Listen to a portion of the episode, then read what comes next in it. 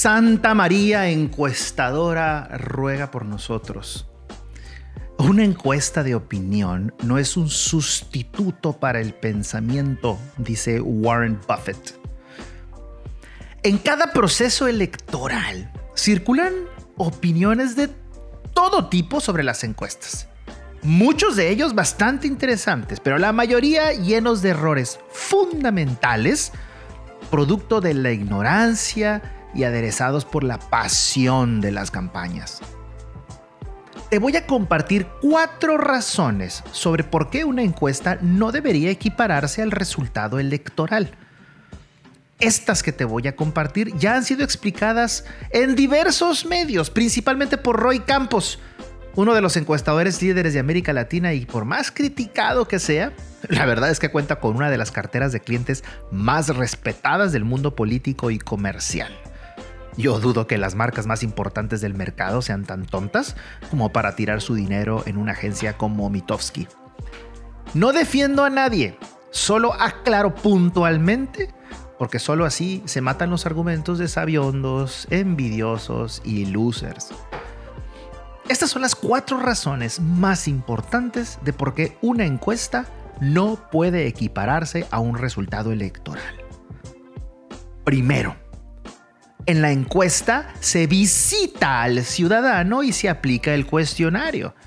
En la otra, el ciudadano debe salir, mover su trasero e ir a votar el domingo. Número 2. Lo que los ciudadanos sienten u opinan hoy no precisamente es lo que van a opinar o hacer el día de la votación. Eso pasó ya en España, lo vemos en la Ciudad de México con la tragedia del metro. Es decir, Morena está en aprietos.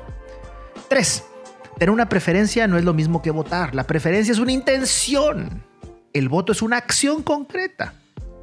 Y cuatro, ni todos los que fueron encuestados son todos los encuestados que van a salir a votar. Es decir, al final del día hay factores que pueden alterar lo esperado. Por ejemplo, movilización de votos duros, el famoso acarreo, que no abran las casillas, violencia en las calles, presión del gobierno, no del crimen organizado, una tormenta, un temblor, X, un montón de cosas. Por último, déjame darte tres recomendaciones más para que observes con objetividad a estos ejercicios. Y de una vez por todas, por favor, ponle un alto a esto y dejen de poner en un altar a las encuestas. Número uno. Las buenas encuestas, las que quieren medir a todos, deben garantizar que el marco de donde se toma la muestra incluya a todos. Y eso solo lo hacen las encuestas en vivienda. No digo que las encuestas telefónicas no sean buenas o las que se hacen en las redes sociales. Solo estoy diciendo que estas no incluyen la posibilidad de que todos sean encuestados, porque no todos están en redes ni todos tienen línea telefónica en casa. Número 2. No existe la mejor encuesta o el mejor método. Nadie tiene la metodología. Nadie tiene algo listo para aplicarse en cualquier tiempo y en lugar porque depende de población, fenómeno.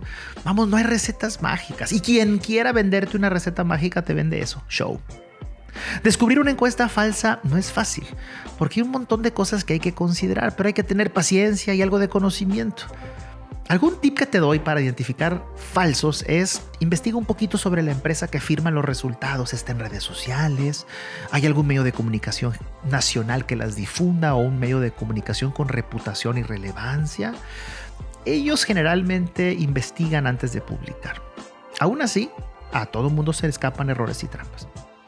Ahí está. Depende de ti tomarte 30 segundos más y reflexionar sobre las encuestas o ser parte de una horda de simios repitiendo mantras absurdas dictadas por las redes sociales o desde el púlpito mañanero del Palacio Nacional. Vota. Que tu coraje se transmita en un voto por quien se te pegue tu rechingada gana, pero vota. Santa María Encuestadora. Amén.